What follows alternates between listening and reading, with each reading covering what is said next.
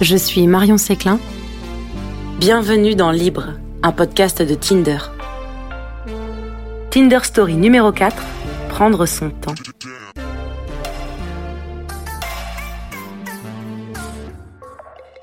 J'aime trop aimé sa formulation, elle dit je me suis donné. Genre elle c'est vraiment genre euh, elle a pas pris, elle a rien pris à personne, c'est ça en fait, le temps qu'elle a pris, elle l'a pas volé à quelqu'un, elle se l'est donné.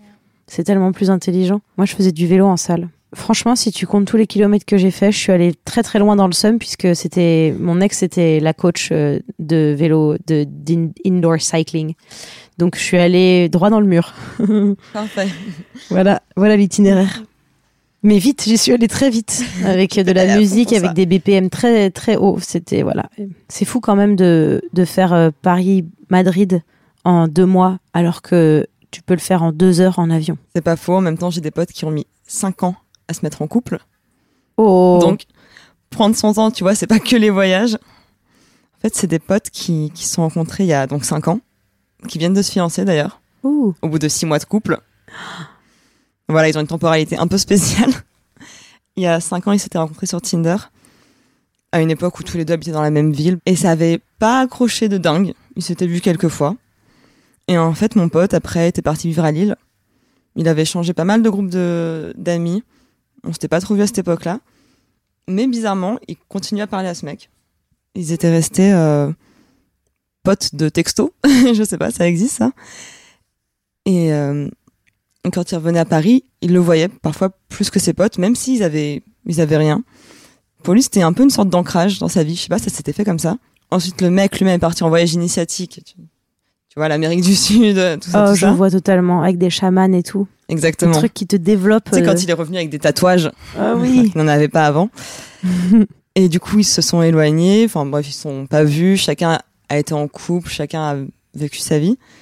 Mais c'était vraiment un sketch parce que tous les, tous les trois mois, ils nous reparlaient du mec. Mais pour nous dire, euh, oui, on s'est appelé. Mais pourquoi tu l'appelles? C'est pas ton pote. C'est pas ton Hmm. mec. C'est pas ton plan cul. Mais tous les trois mois, ils nous reparlaient du, du mec. Et euh, là, ils se sont enfin retrouvés dans la même ville.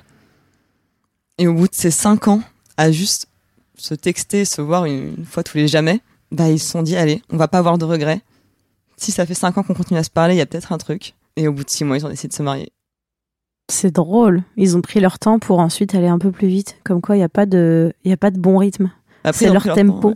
Ils ont eu besoin de se découvrir chacun dans leur vie. Oui, Mm. comme s'il y avait un truc un peu inéluctable qui les, qui les poussait à rester euh, quand même pas loin. Genre, euh, je, je déteste moi quand les histoires d'amour, euh, quand elles échouent, elles sont dues à un, à un problème de timing. Mm. Ça me gêne tellement quand quelqu'un dit c'est juste pas le bon moment. Je suis là, euh, bah ça se fait pas.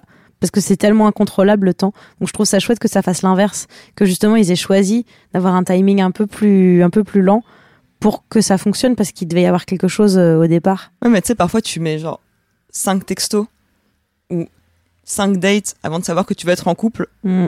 Eux, ils ont mis cinq ans. C'est vraiment être sûr, on veut vraiment être ensemble. hein. On est Mm. vraiment sûr, on a vraiment regardé tous les pays, tous les gens qui existent. Bon. C'est drôle. Moi j'aime bien ces histoires-là.